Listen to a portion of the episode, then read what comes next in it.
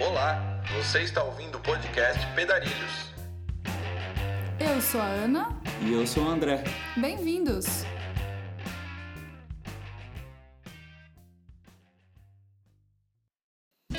Fala galera, neste podcast conversamos com o André Fatini, do site Planeta Pedal. Ele que viajou desde o Alasca até o Brasil. Mas antes vamos ler algumas mensagens referentes ao podcast anterior, que foi com o Thiago Fantinatti. Então a primeira delas é da Rafaela Asprino. Bom, a Rafa mandou a seguinte mensagem: Parabéns aos pedarilhos por mais este podcast. Realmente as gravações e edições estão ficando cada vez melhores. E obrigado ao amigo Thiago por compartilhar suas histórias e vivências de forma tão pura e amorosa. Ficamos realmente emocionados com você. Ei, valeu, Rafa, pelo comentário. A gente fica muito feliz que vocês estão gostando de ouvir. E realmente o papo com o Thiago foi muito bacana. Quem não ouviu, volta lá no episódio anterior, baixa no seu dispositivo de podcasts e acompanha. Bom, agora tem um comentário do Felipe da Mariana.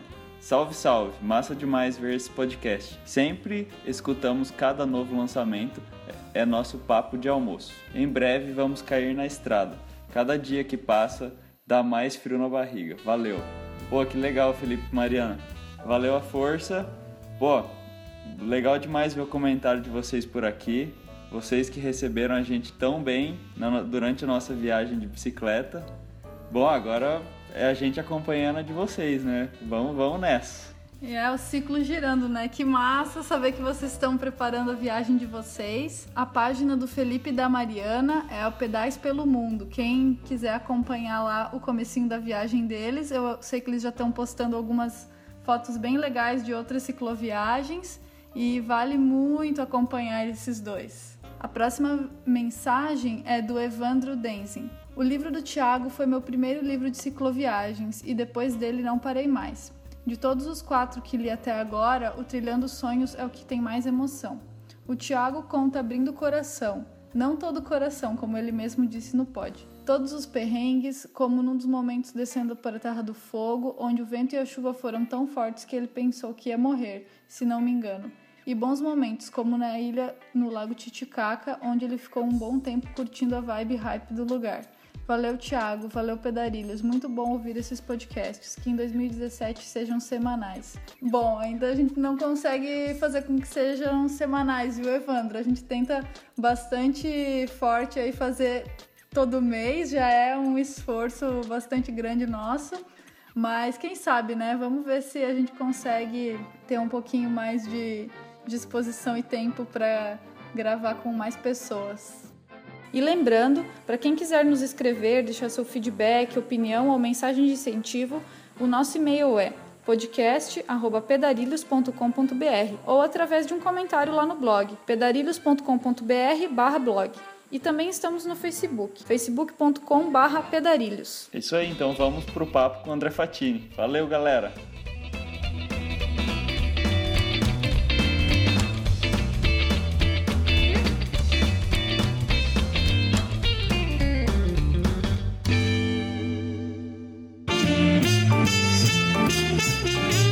Começa agora mais um podcast Pedarilhos.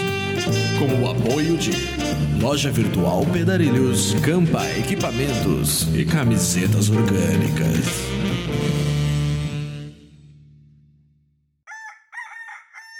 Now, boys. Fala galera! Essa noite a gente tá aqui com André Fatini, ou Guga, para conversar sobre as viagens que ele re realizou de bicicleta. A gente conheceu a história do, do André Fatini no Encontro Nacional de Cicloturismo, quando a gente estava por lá, e ele teve duas palestras online em um ano. Teve a primeira, depois num outro ano, uma segunda. Aí no terceiro ano ele chegou chegou por lá para fazer uma palestra ao vivo, que foi legal demais. Foi, chegou pedalando, né, Guga? E aí, salve galera, boa noite aí todos ouvintes. Obrigado meninos pelo convite de estar aqui com vocês, tá? E sem dúvida, olha, foi um encontro tremendo esse aí, né, no, no último encontro nacional do cicloturismo. E puxa, quanta gente bacana aí que eu conheci, quantas novas amizades, quantas pessoas legais aí, como sempre, né, nesse evento. E, e sim, eu fui para lá de bike com um amigo, inclusive, que eu, que eu conheci no caminho, que é o Daniel Guerra. E aí, não fizemos, para ser bem sincero, não, não saímos de São Paulo até por uma questão de logística de tempo, mas a gente levou as magrelas e, e chegamos lá no encontro lá pedalando em, em grande estilo. Legal. Mas fala aí, cara, conta para nós um pouco mais do, do seu currículo cicloviajeiro. Eita, olha lá. Porque na verdade essa história aí já tem um tempo comigo, né? Eu e, e a bicicleta, a gente descobriu já há alguns anos essa afinidade aí por, por pegar a estrada. Bom, para ser mais exato, tudo começou com os meus 22 anos de idade. Nessa época eu já era professor do cursinho e já tinha as férias, né, longas, as, as férias de verão de dois meses.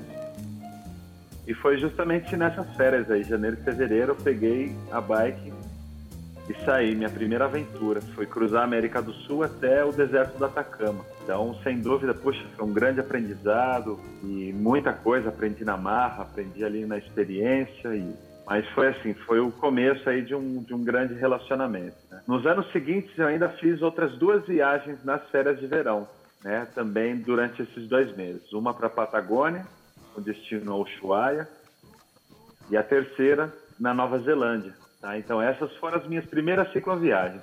Depois disso, já duas, os dois meses de férias já não me bastavam. Então eu queria fazer algo maior, algo mais atrevido. E consegui uma parceria muito bacana com a minha escola, o Etapa. E a gente fez um projeto então chamado Etapa em Duas Rodas e eu fui pedalar um ano pela Europa. É, e ali eu conheci, se eu não me engano, 15 países durante todo o ano de 2011 e foi sem dúvida assim uma grande experiência de vida. E a parceria depois desse projeto acabou que não deu muito certo e aí eu saí sozinho mesmo, saí por conta para a maior aventura aí de todas, que foi a que eu terminei recentemente, que foi uma viagem né, do Alasca até o Brasil, que demorou aí aproximadamente três anos e que eu cheguei agora no meio de 2016. Poxa, então assim, em linhas bacana, gerais, foram, foram essas daí. Só, só um pouquinhozinho só, né? é, foi e olha, também, para falar a verdade, não pretendo parar tão cedo, não.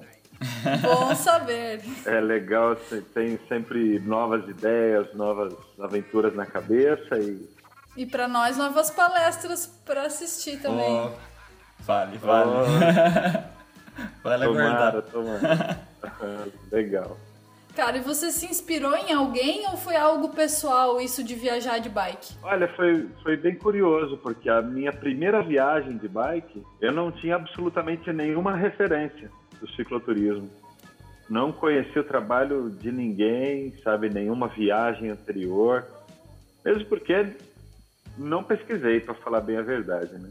Só juntei ali um pouco de bom senso, um pouco de de coragem, vontade e, e, me joguei. E depois dessa viagem, que aí sim eu né, comecei a, a, ir mais atrás de relatos né, de, de outros cicloturistas e aí conheci o trabalho de um montão de gente. Né?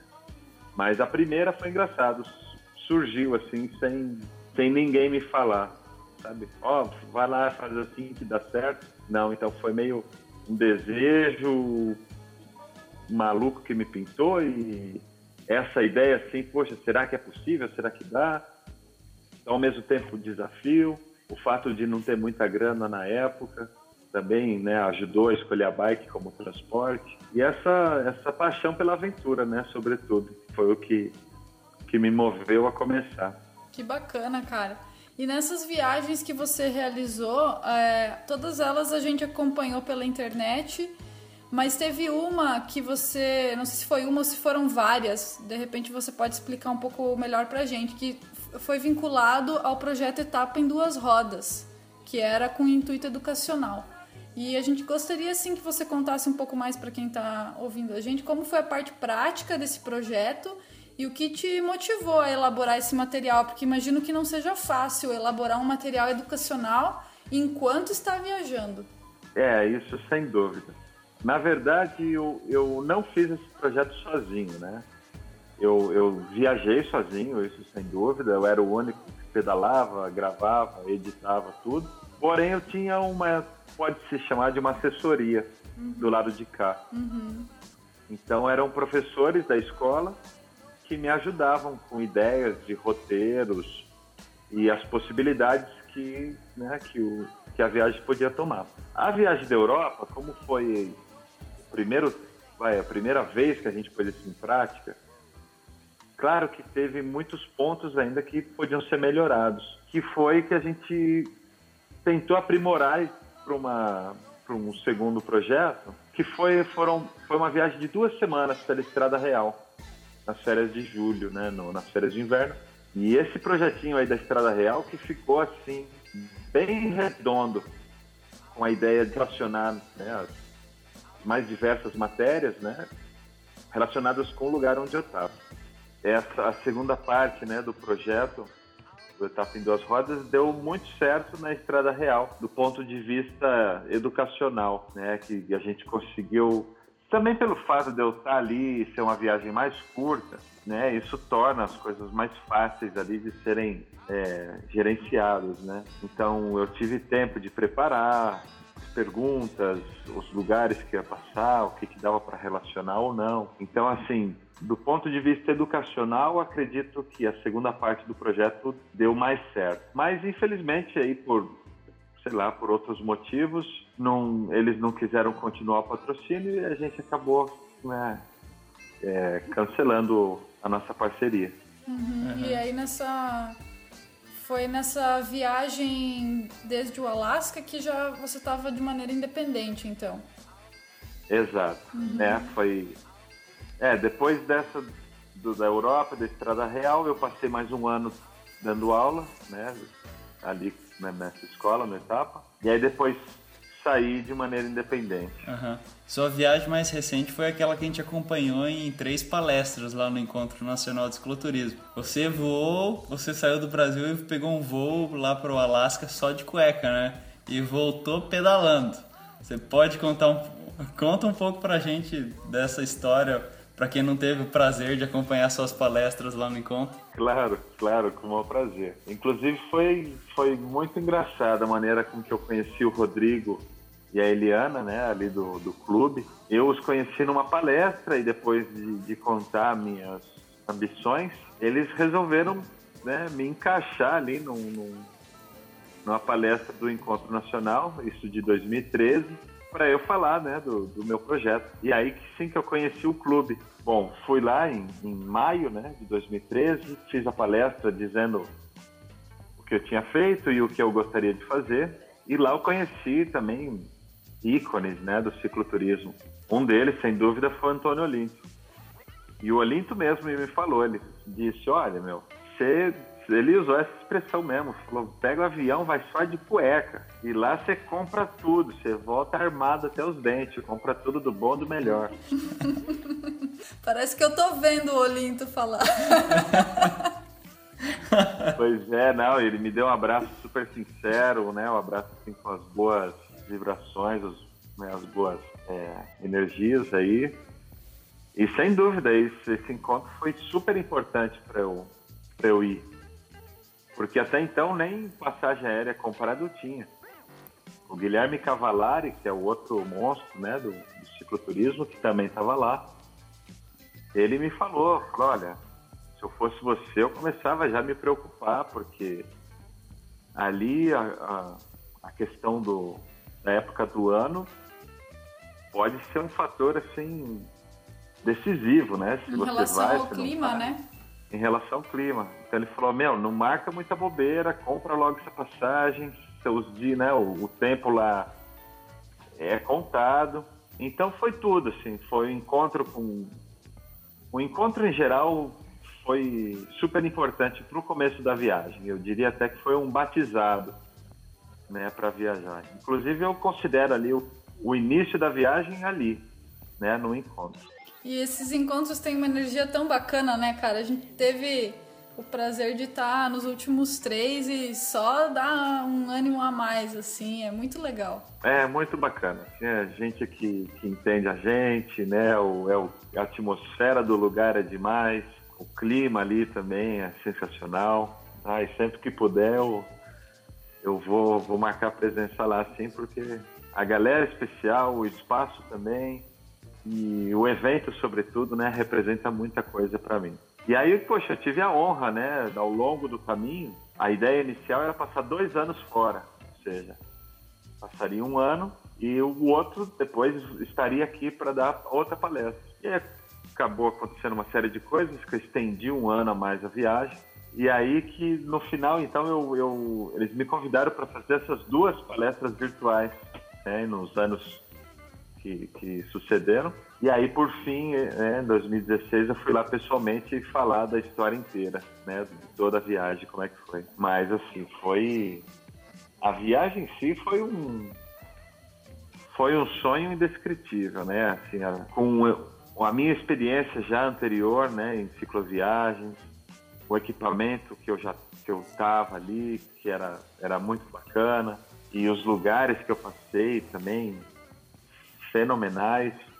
Tudo isso contribuiu para ser uma experiência assim é, única. Não há não há nada parecido. Nunca vivi nada parecido como essa última viagem. Então assim, eu estava bem preparado, tinha minha experiência, estava com saúde, estava com vontade, estava tava na minha melhor fase, assim, sabe? Estava tudo, tava tudo favorecendo aí pro, pro sonho virar realidade, virar uma história bonita, né? E puxa, eu só tenho boas lembranças, até mesmo dos, dos momentos ruins. Hoje eu vejo, né? Assim, sem dúvida foram duros, foram difíceis, mas claro que fazem parte de uma aventura como essa.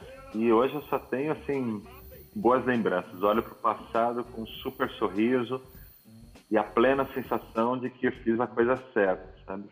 Para mim isso é super importante. Falando em coisa boa, então, eu sei que deve ser um pouco difícil de eleger, mas o que que te vem primeiro, assim, quando você pensa em ponto alto da viagem, assim, de, de coisa boa mesmo, de energia bacana, que você teve nessa última volta do Alasca aí? Ah, sem dúvida, assim, já, você nem pensar, foram as pessoas. As pessoas tornaram a viagem, assim, muito mais colorida, muito mais especial, muito mais única, né? E, e é claro, foram pessoas e pessoas ao longo de, de quase três anos, né? Então, mas se eu pudesse assim, resumir um ponto forte, sem dúvida, foram as amizades.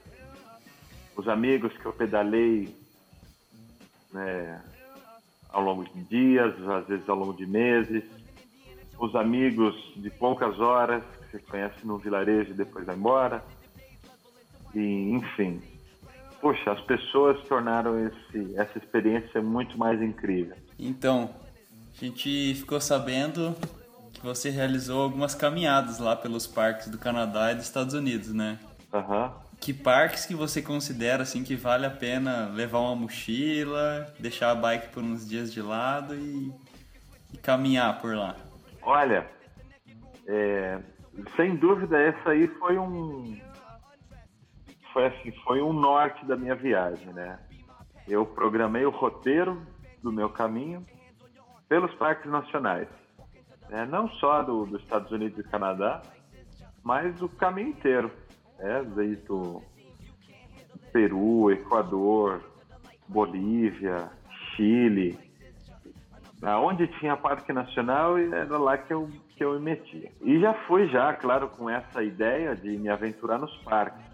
Então também fui super preparado para fazer caminhadas longas, né? Em média elas demoravam dias, às vezes, né, mais de uma semana para fazer as caminhadas. Então precisava de uma mochila cargueira, precisava, né, claro, barraca, saco de dormir, fogareiro, todos os equipamentos de camping, um tênis apropriado para caminhada. Então já fui já com essa ideia assim, de revirar os parques nacionais. E olha, ali do, vamos começar, vai, que ali a lista é longa. Não conheci todos, mas conheci alguns. No Canadá tem uma parte ali no oeste tá, do Canadá, que é ali que eles chamam as Canadians Rocks, né? Ali onde estão as rochas, as rochas canadenses, ao pé, ao pé da tradução. Ele tem quatro parques nacionais que são colados um no outro, assim, que são muito, muito especiais, né? Que são Jasper, Banff, Yoho e Kootenay. Kootenay, acho que é assim que se diz. Mas se pegar o mapa do Canadá, você vai ver que tem uns quatro parques assim. Você sai de um e entra no outro. Esse miolo ali é, é o paraíso na Terra. Ali, ó, pode levar a mochila e ali você tem diversão garantida. No início, o meu plano ali era pedalar duas semanas, cruzar esse lugar em duas semanas. Acabei ficando dois meses. Só para ter uma ideia, assim, de, do quanto o lugar te prende, né? E só não fiquei mais que o visto também já estava acabando, precisava sair. Mas é ali, é assim, é um cantinho que Deus né, caprichou com mais calma ali pra gente. Já nos Estados Unidos, os parques já estão já estão mais afastados. Então, assim, já não. Né, aí você tem que fazer meio um zigue-zague ali para conectá-los. Mas sem dúvida aí eu recomendo, né, mais ou menos nessa ordem ali que eu fiz. Fui para o Yellowstone, que é assim um absurdo, que parque tão selvagem, tão grande. Né? O parque eu demorei uns quatro dias para cruzar o parque. Mas aí pedalando. Tem... Isso, isso é, é, verdade. No, no Yellowstone, é, o, o, lance é a bike. Uhum. Ali não, não tem muita trilha a pé. Claro que tem, mas eu, eu diria que não é o ponto forte. Um pouquinho mais no sul, você vai para o estado de Utah, ali a caminhada é pesada. Ali você olha, você tem. Em Utah você tem cinco parques nacionais. E é um estado super pequeno. Então tem o Zion, que é um canyon tremendo, super lindo, Zion muito legal. O Bryce, é... Vixe, vamos ver agora os outros nomes. Ai, tem um. Ah, o, o Parque Nacional dos Arcos, né, os Arts National Parks, também é. E, e, é engraçado que são todos tão diferentes um do outro, estão tão próximos ali, que é, é uma, uma maior, essa é uma maior loucura. Então, Brian Zeiss, é, qual é? é? Bryce Zion, Arcs, tem. Ai, ai, ai. Ah, o Captain Reef, o Captain Reef, também super lindo. Cara, e um último ali. Ai, que bicho que me falha a memória. Mas, ó, só para ter uma noção do lugar, é ali onde passou aquela história do escalador dos 127 horas. Ah, tá. Ali, onde o cara caiu era Blue Canyon, né? Isso, é naquela banda ali. Uhum. É bem, bem nessa área uhum. ali. Então, isso tudo é Utah. Então, Utah já é uma vida ali de caminhada que você pode se divertir a beça. Nesses parques dos Estados Unidos, é, você também ficou mais tempo do que você estava imaginando ou seguiu mais ou menos o seu planejamento? Eu fiquei, fiquei mais tempo. Só que aí eu, eu acabei compensando né, o, o, o tempo que eu gastei a mais fazendo trilha e, e intocado ali nos parques depois eu compensei, né? Eu peguei, por exemplo, peguei uma carona que me adiantou um lado, depois peguei um, um ônibus num trecho ali que também já ganhei um outro tempo e acabei é, retomando assim, né? No, no, na programação que eu tinha em mente. Porque você tinha um tempo de visto também, né? O visto limita um pouco o teu tempo. E eu acabei estendendo o visto. O, eu estendi o visto americano por três meses. Então acabei ficando três meses mais do que eu pensava lá no States. Ah, que e legal. como os caras é, eles são bem rigorosos, né, com essa coisa de, de, de, de ficar legal, de, né, do visto, etc. Eu quis fazer as coisas né, bem feitas porque eu tenho, tenho vontade de voltar lá um dia. Uhum. Então você ficou, você ficou três meses depois mais três, é isso? É, cara, é que foi um rolo, porque assim, quando eu, come... Quando eu fui para Alasca, os caras me deram o primeiro visto, que é de seis meses. Mas quando eu fui para o Canadá, ele não parou de contar, então ele seguiu contando. Quando eu estava no meio dos Estados Unidos, já tinha acabado seis meses e aí, enfim, precisei renovar por outros três. Então foi, eu não, não esperava esse, esse, né, esse, esse fato aí. Não é que nem Eu aqui na América que- do Sul, que quando tu sai de um país e volta, ele renova pelos três meses, pelo Pois menos é. pra gente que é brasileiro, né? Pois é, era essa a ideia que eu tinha. E aí acabei que quando voltei né, do Canadá para os Estados Unidos, não me deram outro. Falaram que era o mesmo e que tinha que sair naquele prazo lá. E aí, bom, me virei lá, dei, dei meu jeito lá, deu, deu tudo certo. Mas só para terminar os parques, ali tem o Grand Canyon, que, puxa, dispensa comentários ali, para mim é um dos lugares mais bonitos mesmo do mundo. E o Yosemite, né, na Califórnia, que é outro espetáculo ali. O pessoal, lá eles mesmos eles chamam de The God's Country, né, que seria a tradução, seria o país do- dos deuses, podemos dizer assim. né. E aí um pouquinho mais ao sul, já saindo dos Estados Unidos, o Joshua Tree, que é outro parque, um parque estadual, mas também que é, é uma viagem. Ó, em cada parque desse eu gastei pelo menos 10 dias. Então, poxa, você põe aí o tanto né, de, de tempo que eu fiquei só intocado nos parques, fazendo trilha e pedalando. e- Porque realmente se recebe esse título né, de parque nacional ou estadual, se tratando, tratando-se né, de Canadá e Estados Unidos, vale a pena ir porque sem dúvida é especial. É, a gente tinha até já perguntado pra você a respeito dos parques, das caminhadas lá no encontro, mas, pô, precisava perguntar de novo só pra ficar registrado aqui. Ah, sem dúvida.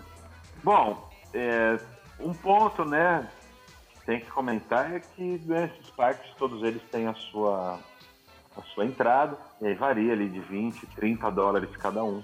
E aí se alguém tem planos de fazer um ou, ou- ou vários deles, às vezes vale a pena comprar um cartão, que é como se fosse um passe anual, que te dá direito de ir qualquer parque né, no país, e aí você paga num valor né, muito mais em conta. Ah, legal. Quem tem planos aí de, de fazer uma aventura longa por vários lugares, vale a pena pesquisar esse, esse cartão aí. É, no Chile tem um esquema parecido também, né? E na região de Cusco, no Peru também, para os parques. Não, é, não chega a ser parque, mas para as atrações de ruínas e tal. Uhum. É, o Equador foi o único país que os parques nacionais são gratuitos. Todos eles. Que eu me lembre todos. Talvez esteja errado. Mas que eu me lembre todos os parques nacionais do Equador, que são vários e são super lindos, são gratuitos. Né? E tem ali é, alguma infraestrutura ali para receber né, o- os turistas. Também vale muito a pena. O Equador, um paísinho pequenininho no mapa, mas super grandioso aí. Na sua gente, na sua cultura e nas suas paisagens. É isso aí. Vou dar uma pesquisada também desses parques do Equador, então. Legal.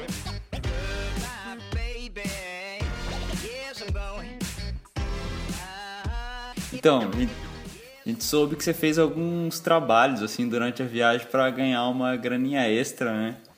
Você pode aí dar alguma dica para quem quer viajar e conciliar trabalho durante a viagem? Claro.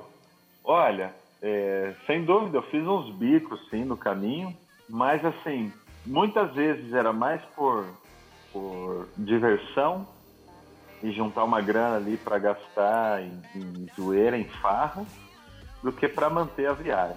É, mas para quem tem ideia de manter a trip viajando e trabalhando, é possível, tá? Eu conheci muita gente que fazia isso. E olha, aí cada um tem que explorar as, as suas habilidades, né? No meu caso, é, eu estava viajando com um violão, né? Eu, eu acoplei ali uma carrinho, um trailer, levei um violão e, enfim, foi uma grande companhia ao longo do caminho. E me meti a tocar nos mais diversos restaurantes, bares, na rua, onde fosse, onde tinha gente, eu ia lá tocar. Fazia ali três bossa nova, cantava lá Garota de Ipanema e, e os outros clássicos e passava o chapéu. E os gringo pira. Eles, eles gostam. aham. Claro que é de tudo, né? Tem de tudo. Tem gente que não olha na sua cara, tem gente que, que dá um sorriso, tem gente que dá um sorriso e dinheiro. E, bom, o importante é que em algum momento vai sair e, e sempre rolava, e era sempre legal. sempre conhecia gente, sempre arrumava uma grana e sempre me divertia, sobretudo. Trabalhei também é, em festas, né, no bar, que acho que esse é um trampo fácil de arrumar. Estive ali, né, busquei uns trabalhos para trabalhar em, em hostels, né, nos albergues, pelo fato de ter uma noção de línguas, né, e sei lá, se com uma facilidade aí de se comunicar também. Então eu parti mais para esse lado. Mas conheci muita gente, por exemplo, que era massagista, conheci gente que dava aula de yoga, conheci muitos artesãos, né? E esses artesãos aí dos mais variados tipos, desde que faz, dos que faziam carteira com garra, com embalagem de leite nessa né, certa parte da vida, cortava ali, colocava umas estampas legais, fazia uma carteira é, reciclável, dizemos assim, digamos assim, até os caras que faziam artesanato em cobre ou alumínio, ou seja, poxa, são artistas de montão, músicos, um montão, é, que mais que encontrei? Gente que fazia rango para vender. Eu chegava num rosto, eu preparava lá um pão recheado, preparava umas é, empanadas. Puxa, olha, se botar a criatividade para funcionar um pouquinho, você vai achar um jeito aí de, né, de arrumar, de fazer a sua grana. Pô, e aquele maluco, e aquele maluco que montou uma mini produtora de vídeo, que a gente até comentou no podcast 9 com o Rafael Parra. Olha, é, não sei, eu conheci um cara, não sei se é essa história aí. Tô falando, um tô cara... falando de você mesmo, cara. Ah, bom.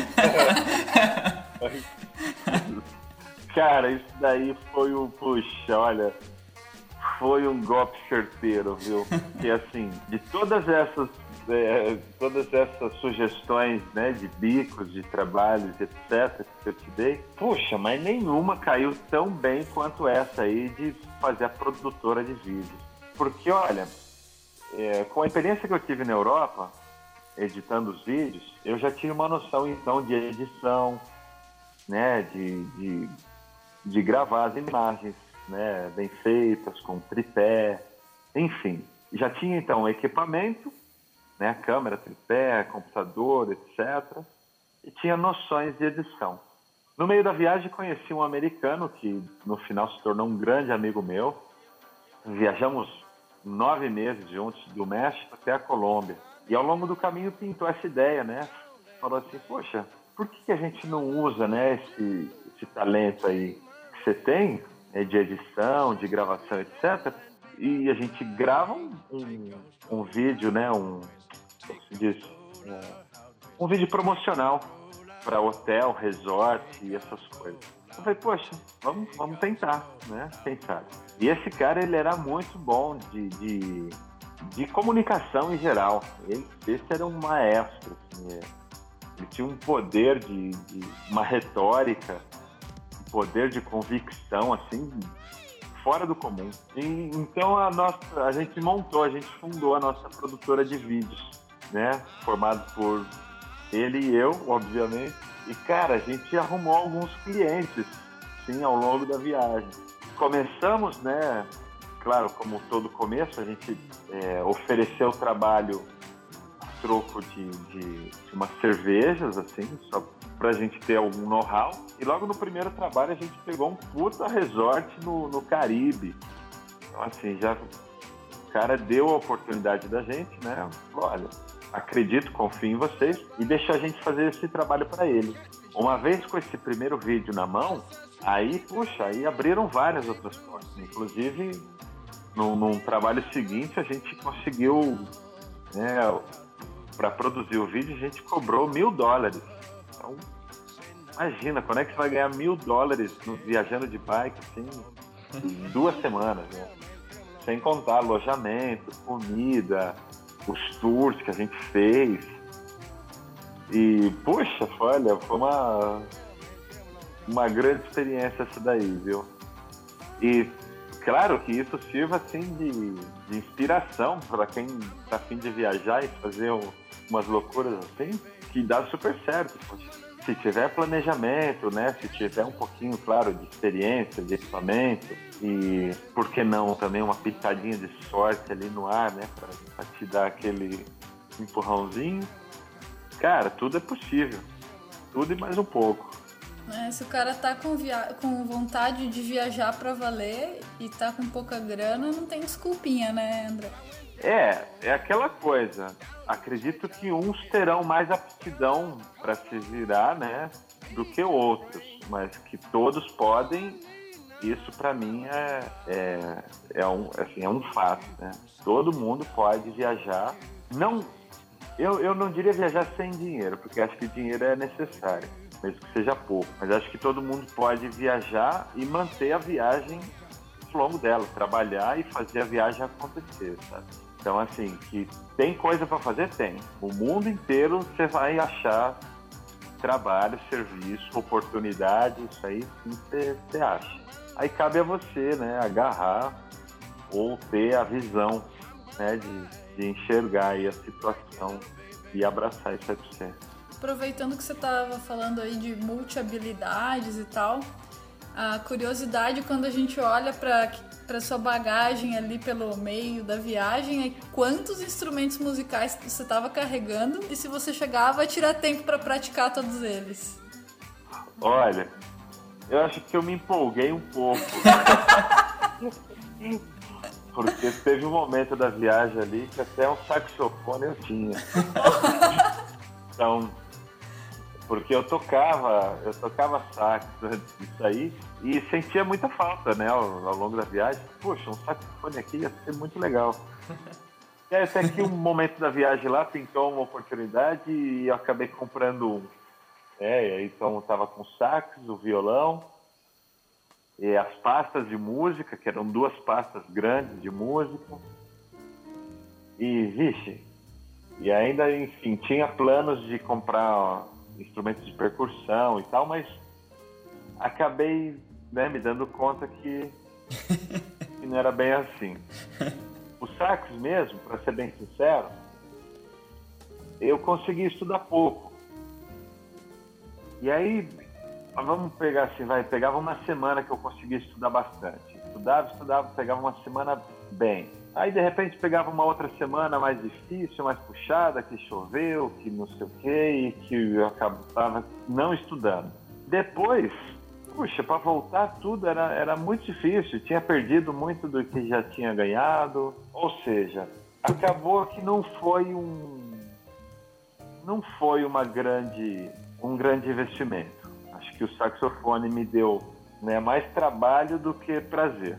O violão não violão acho que ele fluiu muito mais. O violão acho que foi um, uma grande ideia, inclusive. Apesar de ser pesado, volumoso, eu tocava com bastante frequência, melhorei bastante né, a minha qualidade musical ao longo da viagem. E sem contar que a música tem um papel social muito grande. Né? Fiz muitos amigos com, por, não por causa do violão, mas que o violão abriu portas né, para grandes amizades para grandes oportunidades aí, de tocar em lugares, de conhecer gente e até mesmo, poxa, prazer pessoal. Muitas vezes eu tocava sozinho, no meio do nada, para a lua e estava super feliz, sabe? De fazer a minha música, de fazer o meu som e de estar tá em harmonia ali com o lugar. Então, é, tem que tem que pensar bem aí antes do, do instrumento que você, que você vai tocar. Ainda bem que eu não, não sou pianista, né? Isso aí ia, ia, dificultar um pouco. Acho que o esquema, é, o esquema é gaita, charango, essas coisas. Uma flautinha de bambu, bem leve. Pois é. Agora tô até pensando em começar a tocar o ukulele. Ah, é uma boa. E, né, isso aí já vai diminuir bastante o peso aí. É. Mas legal, a música sempre foi uma, uma grande companheira ao longo da viagem aí. E aí o violão ele veio comigo até o fim. O saxofone eu consegui, no meio do caminho eu deixei ele com um amigo, que acabou entregando aqui para minha casa depois. Então, assim, foi um momento ali talvez de, de euforia, que eu acabei ah, daqui que eu levo, que eu toco, que não sei o quê, e no final meio que me arrependi. Ah, mas eu acho que tem que se permitir também, né, Guga? Porque as coisas vêm e vão. Você, assim como você conseguiu comprar, você podia conseguir vender, passar pra frente e, tudo bem, né? É, e uma viagem longa também é diferente de uma viagem curta, né? Muitas vezes você precisa levar mais coisa pra você, sei lá, se sentir, se sentir um pouco mais em casa, não sei. Não, eu acho, eu acho legal também é, testar. né? Eu acho legal experimentar e.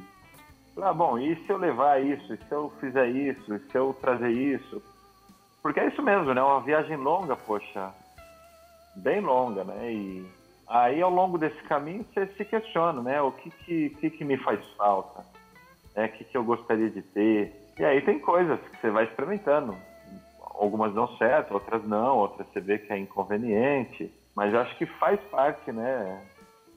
Testar. Eu, eu acredito que sou muito mais realizado de, de ter comprado o saxofone de, e de ter percebido que ah, não é viável, do que não ter comprado e ficar com isso na cabeça. Puxa, e, né?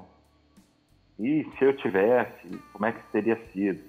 Assim, fui, fiz, vi, não farei de novo. Acho que essa é a lição. Acho que essa é a lição final. Cada subida é, ui, esse saxofone. Nossa, nem me fala. Você fez, a, você fez a ruta, você fez a ruta das lagunas carregando o saxofone ou não? Você fez, né, a ruta das lagunas? Na Bolívia. Eu fiz, cara. Eu tava com o sax nessa hora. Puta merda, cara, não acredito. Você é bruto mesmo, hein, cara? nossa. Ah, Foi- não, foi ali o- foi... Foi o treinamento pro Iron Man. Não, ali foi, foi o, foi o ponto que eu concluí que não valeria mais a pena levar. Não, já basta. Ah, e te fala, meu, o Iron Man é tão difícil quanto um dos dias ali da travessia altiplânica, hein? Ô, louco, cara. Nossa. Carregando um saxofone. É, carregando caso. saxofone. É. Você imagina que ali foram 10 Ironmans consecutivos, né, dos 10 dias de travessia. Rapaz, que tortura. Mas vou te dizer que tu não foi o único ciclista que a gente conhece que carregou um saxofone. Ah, não era saxofone, não, é. era trompete. A gente hospedou um, um francês que carregava equipamento pra fazer pão profissional, assim, e um trompete. É, é, inclusive depois que a gente hospedou esse cara, a gente tava planejando nossa viagem. A gente quase levou um liquidificador na viagem, mas o Pensa! Eita, cara. Haja vitamina, literalmente. Nossa, olha aí. Porque o trompete também é, é um, é uma caixinha, né? E- É. Mas vem cá, e essa ideia de liquidificador pra mim é nova, hein, meu?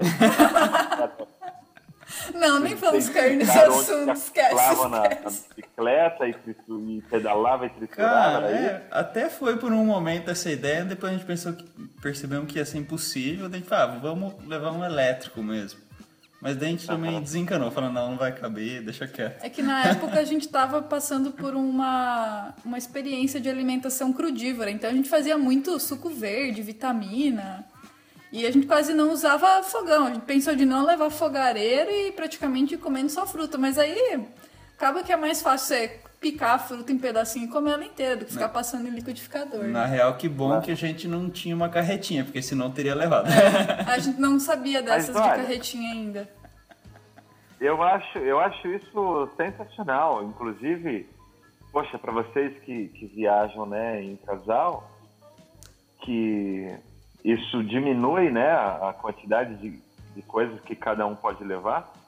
Eu acho, por exemplo, que seria uma grande ideia levar um, um liquidificador. E a- é, porque assim, as possibilidades que isso pode abrir, né? Claro, abriu E aí? uma banquinha de vitaminas. é verdade. Poxa, isso, tá vendo? Olha aí, a outra ideia que você pode fazer já É né, associar aí com a viagem. Mas eu acho legal isso, eu acho, sabe, assim, não, não há regras. A gente que faz as regras, a gente que, que, que faz o que quer, né? Então, se você quer levar um- o que seja e põe e vê se dá certo, né? Gente Se no meio da viagem você achar que né, que é inconveniente, você se desfaz, enfim, a gente sempre pode mudar. A gente Mas legal, boa dizer... ideia, hein? Vou cogitar isso aí, vou cogitar na próxima. Talvez, é. A Pensa gente- bem, pensa bem. A gente costuma dizer que o conforto é, pós pedal ou caminhada é o desconforto durante o dia todo carregando, né? A tal da coisa. Ai, muito bom, muito bom. Então tem que fazer o balanço aí, é, peso-benefício, né? Aham.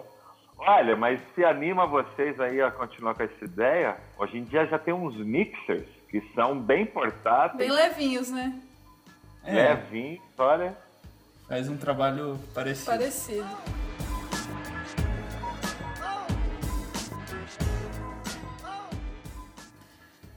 Durante as tuas viagens, tanto essa última quanto as outras, o que você sente assim que te causa maior euforia, sensação de contentamento, realização, felicidade, o que você queira chamar durante a viagem? E se você considera que se consegue atingir esse estado de espírito, de bem-estar, é, fora da vida na bike, assim, fora de uma vida nômade.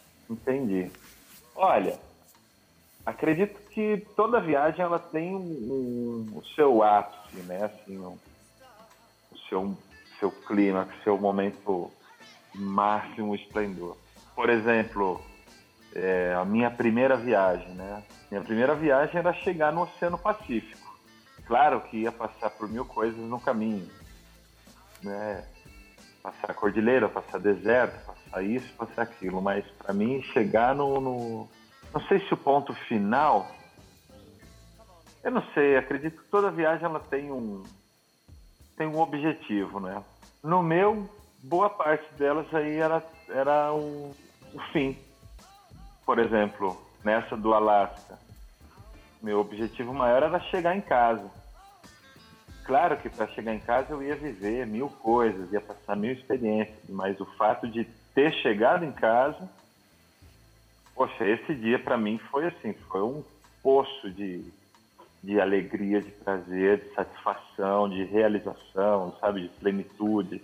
Então, nas minhas cicloviagens, o destino final, ele, ele sim, não, não posso negar não, ele ele era um momento muito importante para mim. Assim, tanto de chegar no Ushuaia, de chegar no Pacífico, de chegar em casa, de então, assim, que as viagens elas, claro que proporcionam mil coisas, mil alegrias, e não que a viagem se resuma no ponto final, né? Mas é que o ponto final é a linha de chegada, é a linha que você cruza e você fala, puxa, cheguei, deu certo, consegui, né? Concluí, acabou. Fiz tudo Então, isso, né?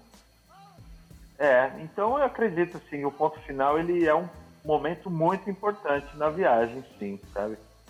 Um momento que representa muita coisa. Mas é claro que teve também momentos Fez pontuais tudo ao isso, longo né? da viagem. Por exemplo, escalar um, o Huayna Potosí, né, na Bolívia, que é uma montanha lá que tem mais de 6 mil metros. Então, assim, chegar no cume e ver o sol nascendo lá de cima, a mais de 6 mil, puxa, isso foi um grande delírio, sabe? Foi uma grande conquista. Então, claro que a viagem é feita de pequenas conquistas, mas para mim uma, a mais significativa delas, assim, é a linha de chegada, né? Final ali que você chega e aí você amarra tudo. Você fala, chegou, acabou, esse é o pacote, essa foi a viagem, essa foi a experiência. Até tem uma, uma, uma coisa que o Rodrigo falou entre as caídas da conexão do Skype em uma das suas palestras que a gente tava, ele falou assim, ah, que quando você tava é, num dos encontros antes da sua viagem, alguém perguntou se alguém tinha algum sonho de viagem, e você falou assim que ia pro Alasca. E aí ficou aquele silêncio no ar, assim, tá, mas você vai pro Alasca e aí? Alguém perguntou, né? E aí você falou, e de lá eu, vo- eu volto, volto pra casa. Pedalando, óbvio, mas na, na- fala ali ficou, ficou aquela dúvida, né? O cara vai pro Alasca e daí volta, como assim, né? Mas é, é interessante de ver que pra ti o objetivo de voltar é muito importante. Então, imagino que você tenha bons, bons motivos para estar tá de volta. Ah, sem dúvida. Não, e, e claro, isso era, era o que me movia a chegar aqui. Por exemplo, quando eu estive no Havaí, eu recebi uma, uma proposta de para trabalhar de, de instrutor de rapel. Imagina, se eu tivesse aceitado essa proposta, eu estava na Havaí até hoje, trabalhando de instrutor de rapel lá no, em Kauai. Ou seja, eu, eu tinha em mente, né, assim, é, eu preciso chegar em casa. Né, é lá meu, meu, meu plano, lá minha meta. É para lá que eu tenho que ir. Então acho que é legal as pessoas terem um norte. Por mais que às vezes né, as pessoas digam, ah, é legal não ter planos eu concordo parcialmente com isso, né? porque não ter planos é legal até um momento, até o momento que você vira e fala, pô, e aí, o que, que eu faço? Né? Então, assim, acho legal ter uma meta e essa meta te guiar, né? te servir como norte e fazer você levantar todo dia e continuar, porque se você não tiver isso, né, de onde você vai tirar sua motivação, inspiração para seguir né, caminhando, seguir viajando? Até uma questão de automotivação, né? Porque quando você cumpre um objetivo que você estabeleceu para si mesmo, você tem uma sensação boa de realização, né? Sem dúvida. E eu, bom, eu, eu sigo fazendo isso, claro, sigo treinando e quero seguir fazendo o resto da minha vida. Terminei essa viagem, eu já planejei qual era o outro sonho, sabe? E vamos atrás do outro, e na hora que chegar no outro, e cadê o outro? E assim vai. É, a vida é feita de uhum. sonhos e, sobretudo, de, de, conquistas, né?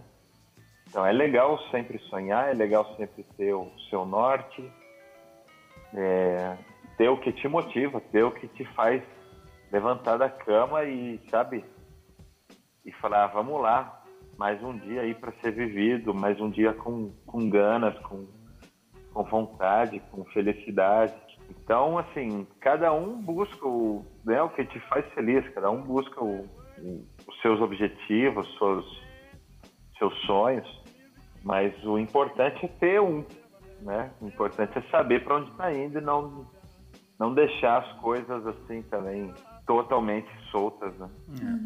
Ô Fatine, tem alguma história engraçada aí dentro desses Alforge, cara? Ah, pelo tanto de, ca de carga que ele levava, deve ter, né? Ou da... Ford, carretinha, deve carretinha, ter é, alguma história, história engraçada. Conta, conta uma pra nós aí. Rapaz, deixa eu pensar uma aqui. Ah, é uma história que eu acho mó barato, né? Que, poxa, pra mim foi bem legal. Foi lá em Las Vegas. Las Vegas eu tava com um amigo que cresceu comigo, né? Aqui em São Bernardo. Ele tava morando lá numa república com outros brasileiros. E aí, então, um dia eu tava lá na. Fiquei na casa dele lá, fiquei no final um mês lá em Las Vegas, lá na, na casa dele. E eu me lembro que uma das tardes eu tava ali passeando pela avenida mais movimentada de Las Vegas. E aí eu encontrei um cara que trabalhava com guest list. Ia ter uma balada bacana aquela noite. E coloquei o meu nome e dos três amigos que estavam lá na, tava em casa. E beleza, então a gente já tinha aí os nomes na lista para maior balada de Las Vegas. Aí cheguei em casa, né? Todos eles trabalhavam, e aí eu, eu falei para ele assim que eles chegaram do serviço: falei, olha galera, tem uma balada boa para nós, e tá o nome na lista, você já não tem que pagar nada. Só que eles falaram, puxa, meu, estamos tão cansados, hoje foi difícil, hoje não sei o que, não tão assim. Você quer saber? Eu vou sozinho. Aí peguei a bike, era uma balada de que tinha que ir de social, terno, gra, gravata não, mas terno, calça social. E os caras me emprestaram tudo e eu fui de bike sozinho, fui lá pra essa balada lá no Palácio de César, o nome do, do super, super hotel. Bom, cheguei lá na frente da, da balada, né? E com três nomes VIP. Fiquei ali procurando, né, para ver se achava umas gatas para convidar, mas não achei. Tinha três caras, três caras tomando uma cerveja ali. E eu cheguei para eles, assim, numa boa. Falei, ó, oh, galera, meus amigos não vieram, se vocês quiserem entrar comigo, tem o um nome, nome na lista. É, a gente entra de graça e toma uma breja lá dentro. Aí, né, que os caras falaram assim, falou, poxa, meu, gostamos de você. E o que passa é o seguinte, a gente está lá dentro com uma mesa VIP e você é nosso convidado agora. E aí então a situação inverteu, né? Uhum. Que eu que cheguei convidei os caras para curtir, né, entrar VIP Imagina, os caras me colocaram lá no camarote com todas as bebidas na faixa, no melhor lugar da balada e passei lá a noite inteira lá com os caras, curtindo, tomando, dançando. E aí, tanto que no, no, no dia seguinte eles até me falaram, poxa, você lembra que você tava fazendo aquela a cobrinha assim no chão? Sabe quando o cara... Colocaram um, tipo um Boa Noite Cinderela pra você? Olha, eu, pra falar a verdade, eu não lembro muito detalhes. Mas, cara, que noite tão legal. E eu fiquei com isso na cabeça, assim, né? Falei, poxa, às vezes a gente vai, né? Vai assim, tão. Assim, tão numa boa, né? Vamos oferecer uma coisa para alguém, no final a gente acaba recebendo aquilo e muito mais. Né? É. Então eu lembro esse dia aí foi um dia especial lá em Las Vegas. Tanto que indo lá pra festa, né? Enquanto eu tava no, no farol, parou uma limousine, cara, essa limousine gigantesca, assim, de, de, sei lá quantos metros. Parou do meu lado, abaixou o vidro ali dentro, tinha um, uma série de jovens ali se divertindo. Não é que um deles virou para mim e falou assim: oh, você quer um champanhe? Eu falei, claro que eu quero champanhe. E o cara já me deu uma taça de champanhe ali no meio da avenida, abriu o farol, foram embora. Falei, cara, esse, esse mundo é uma loucura, velho. então imagina, eu me olhava assim de, de terno social, tomando champanhe, pedalando em Las Vegas. Falei, cara, esse mundo é uma loucura. Mas foi, foi assim, foram dias bem especiais ali com a galera, sem dúvida.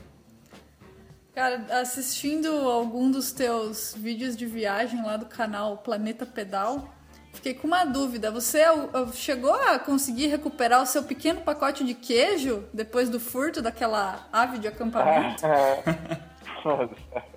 a ave lá da Nova Zelândia. Isso. Cara, aquela ave é uma ave perigosa, a eles chamam de Kia. E, cara, as aves são, são rápidas, são ligeiras e comem tudo que você tudo que você imagina. E aquele, imagina, era um tablete de queijo, que ela era, era, era a comida para dias de caminhada, e num momento de vacilo, o pássaro pegou o pacote inteiro. E parece um papagaio o pássaro, e é um, um papagaio meio grandão assim, é bem bonito. Mas, cara, não pode dar vacilo. Não pode dar vacilo. Mas olha, eu já ouvi que tem piores, já ouvi que tem uns macaquinhos ali na Ásia. Bicho, os, os macaquinhos pegam até carteira, até celular agora. os macaquinhos não tá vendo. Mas não, não, não consegui pegar de volta, não. Ó. Oh. Engordou teve uma outra. o passarinho. Hã? Engordou o passarinho lá com queijão. Ô, louco, nem fala. Teve uma outra aqui né, no Canadá, tava ali numa área que tava é, zona de ursos ali, né? A área de ursos. E num desses campings livres aí que eu fiz, né? No, no meio do mato, de repente eu escuto um barulho, assim, um barulho de uma respiração forte, sabe? Eu não sei nem descrever, não sei, nem sei como é que era o, esse barulho, mas todo mundo falando que ali era a zona de urso, e urso, e urso, e você ouve aquele barulho no meio da noite, você fala, é um urso, errado. E aí eu amanheci, de repente, bom, passou o, o, o barulho, tá? o negócio foi embora. Amanheci, fui pegar minha roupa que estava fora da, da barraca, que eu tinha deixado ali numa pedra, percebi que estava tudo no chão. E mais, estava tudo comido. E aí eu descobri que aquele barulho, na verdade, era um porco-espinho. É um porco-espinho selvagem ali que ele gosta muito de sal. Como a roupa estava toda suada, né? E, e aí suor seca, fez aquele sal Hum, temperinho. Vai, eu, você viu? E o cara, eu abri uns rombos na camiseta, na calça, só não comeu o tênis por sorte.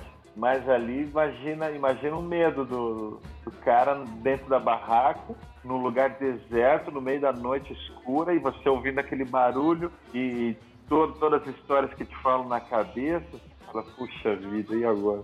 E aí no final não, não era nada, era um porco espinho. A gente sempre fala que a barraca é um amplificador de sons de fora, assim. Se tem um ratinho mexendo nas suas coisas, você pensa que é um leão, assim, né? Oh, é bem por aí mesmo, cara. Aí. Às vezes bate o ventinho e você vai pensando, hum, sanduíche de nylon com recheio de humano. Não, e é isso, né? E é, o- é o som que simplifica, é a sua cabeça que fica com as histórias de todo mundo É. e já começa a pensar mil coisas e. Puxa, que. Bom, a gente, Mas já, legal, ainda bem que não, não funcionou nada. a gente já tá encaminhando pro bloco final. Então a nossa última pergunta é se a gente deixou de perguntar alguma coisa, alguma coisa que você queira comentar. Fica livre aí para os seus comentários finais. Legal, olha só. Não, só pra galera que tá escutando a gente aí, pra, né, ficar claro que nós somos viajantes, mas sobretudo somos, né, somos pessoas normais, que, que têm sonhos normais, têm vidas normais, e, e que às vezes a nossa vontade nos tira da zona de conforto e faz a gente viver essas loucuras aí que a gente gosta de viver mas que as pessoas saibam que isso não é privilégio de ninguém, né? Todo mundo pode fazer isso. Isso é acessível a todos, desde que tenha aí um mínimo planejamento, preparamento, uma ordem, né? Basta você confiar nos seus sonhos e ir atrás deles. Eu acho que isso é super importante. E que não existem regras. Não, não tem certo e errado, né? A gente faz o certo e errado. E a gente vê isso no dia a dia, a gente vê isso na prática. A gente só erra se a gente tentar. Melhor errar do que a vergonha de nem ter tentado. Então é bem por aí, assim, que, que eu acho que tem que ir a linha, sabe? Poxa, que bacana sua mensagem final, me identifiquei. Ah, que legal, obrigado. Não, e acho que isso, assim, não somos super-heróis, apenas acreditamos em nós mesmos, né? Acho que essa é uma, uma boa mensagem pra gente terminar. Que legal. Então agora fica um convite a você indicar para quem está nos ouvindo o que, que você está lendo, um documentário que você tenha assistido que você gostou, livro, sei lá, alguma coisa que você queira deixar aí para compartilhar com a galera. Claro. Olha, eu acabei, acabei de ler um, livro do Amir Klink. Puxa, Amir Klink precisa nem falar que é um, é um, mestre dos mestres, né? É, eu já tinha lido 100 Dias Entre o Céu e o Mar, que é fantástico, e acabei de ler Entre Dois Polos, que foi uma grande aventura que ele fez também, muito emocionante e um grande livro, tá? Estava assistindo uns documentários no Netflix, que chama Tales by Light. Ah, esse a gente não conhece, hein? Ah, é um documentário muito legal sobre fotografia. E assim, sobre os diferentes olhares dos fotógrafos. E muito legal, vale a pena ver assim o trabalho dos caras. Que sem dúvida é um documentário inspirador, muito bom. André, E pra, e pra quem quiser ver um filme, é um filme muito legal. É um filme dirigido pelo Ben Stiller, que ele mesmo é o protagonista. Ah, eu sei. a gente já fala, assistiu mais de cinco vezes. Como é que chama? É A Vida Secreta de Walter Mitty. É isso aí. Isso aí. aham. Esse é bom mesmo. Que é assim, poxa, é o cara que tem uma vida normal que de repente ele se propõe a viver uma louca aventura e ele faz uma viagem assim inacreditável.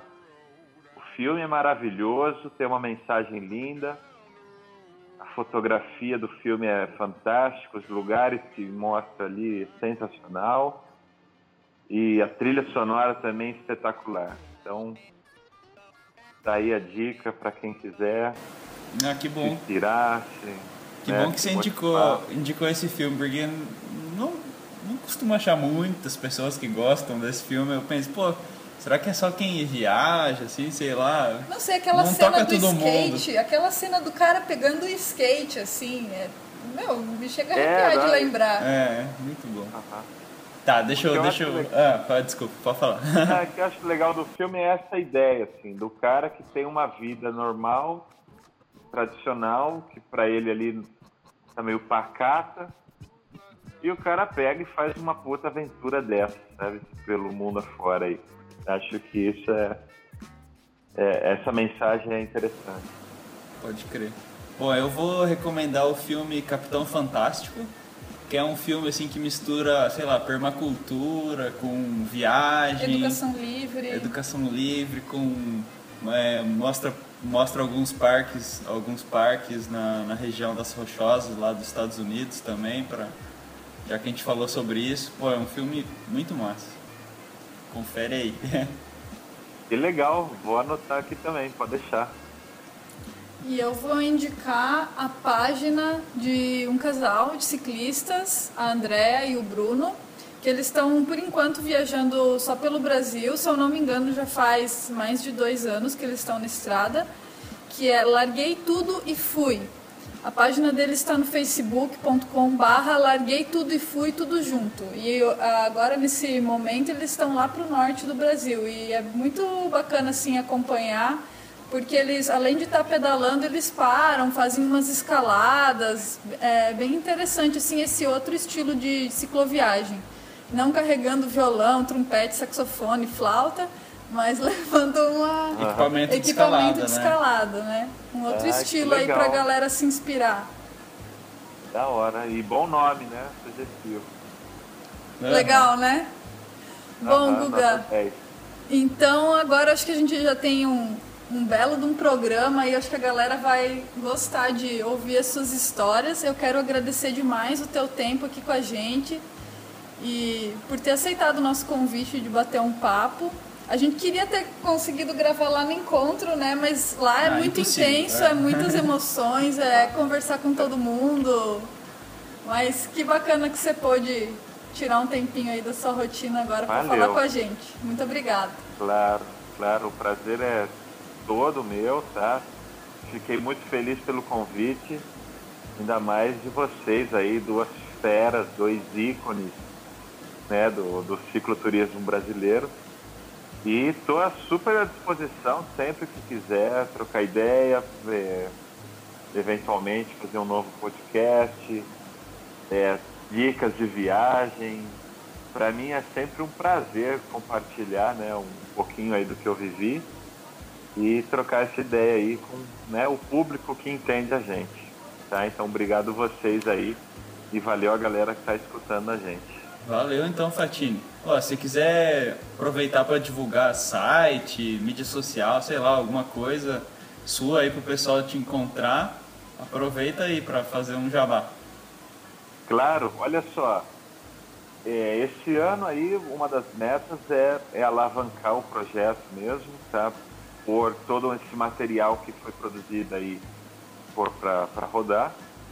Então, assim, estou trabalhando agora numa exposição fotográfica e aí já em médio prazo estou pensando em um, um documentário, um livro, mas tudo vai nascendo aí, né, naturalmente. Mas para a galera que quiser acompanhar aí, ali, por enquanto, o Facebook é o, é o melhor canal, tá? Você acha ali como Planeta Pedal. E aí, assim, quando tiver atualizado o site e as outras redes aí, sem dúvida isso aí eu vou, vou comunicar, vou postar pra galera. A gente vai deixar alguns links do teu canal, da tua página e do teu site na descrição do post desse episódio lá no blog Pedarilhos. Que beleza, valeu. Bom, valeu então, cara, mais uma vez. E é isso aí. Vamos, vamos continuar se falando aí e É isso. é isso. cara, ficou muito massa. Valeu, valeu mesmo. Nossa, é, Obrigadão, sempre, é Nos sempre diver- um prazer nos divertiu nessa conversar noite, contigo. As- Oh, que delícia. Não, e falar de cicloviagem é sempre gostoso, né? Ah, é bom demais. E também renova essa, essa energia, que agora que a gente não tá de viagem, assim, fica uma coisa meio paradona, mas toda vez que a gente conversa com alguém que tá viajando, voltou de bike e tal, aquela chama se renova, né? Ah, sem dúvida, sem dúvida. Não, e é recíproco, né? Assim, já, já fazia algum tempo já que eu não tocava no assunto, né? Viagem de bike com alguém. Então, sem dúvida, isso aí é, é gostoso relembrar as histórias e os momentos também. Isso aí tudo vem à tona e é super gostoso. Então, valeu, gente. Obrigadão aí. Prazerzão falar com vocês, viu? Prazer foi nosso. Um abraço. Beijo, valeu. Valeu, valeu. Um abraço. Valeu.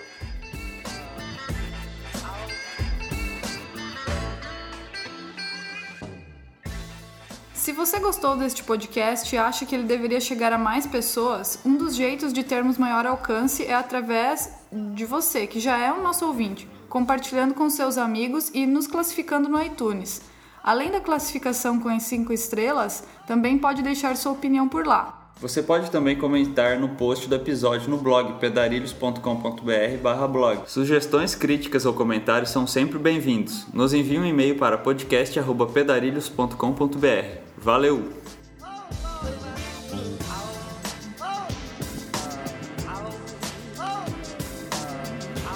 Loja Virtual Pedarilhos, a loja do cicloturista, onde você encontra os principais acessórios para a sua viagem de bicicleta, além de suporte técnico especializado. Se você tem alguma dúvida, envie uma mensagem para contato@pedarilhos.com.br. Trabalhamos com alforges, bolsas de guidão, malabikes, ferramentas, selins da Brooks, corta-vento, roupas impermeáveis, barracas, sacos de dormir e muitos outros acessórios para sua viagem. Confira em www.pedarilhos.com.br/loja.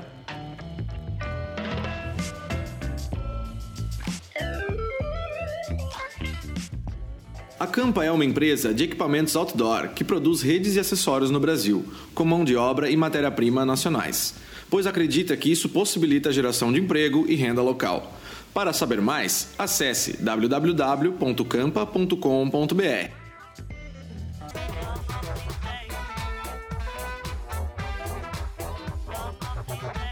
Você já ouviu falar de algodão orgânico? Sabia que o algodão convencional não faz nenhum bem para o meio ambiente? Inclusive, o cultivo de algodão convencional é a cultura agrícola que mais utiliza pesticidas no mundo. Cerca de 15% da produção mundial de pesticidas é destinada somente para o cultivo de algodão convencional. O algodão orgânico é bem diferente, porque precisa de 80% menos água e o produtor rural não tem sua saúde prejudicada, porque não precisa de veneno na plantação e os órgãos de certificação estão sempre fiscalizando todas as etapas do processo. E isso tudo é para garantir que você receba aí na sua casa uma camiseta que não utilizou trabalho escravo, nem foi produzida sob condições indignas, que não prejudicou o meio ambiente, os ecossistemas, mas sim que promove o comércio justo, uma economia mais sustentável e solidária. Então entra lá no camisetasorgânicas.com.br e conheça nossas camisetas de 100% algodão orgânico com estampa eco-friendly e sem metais pesados.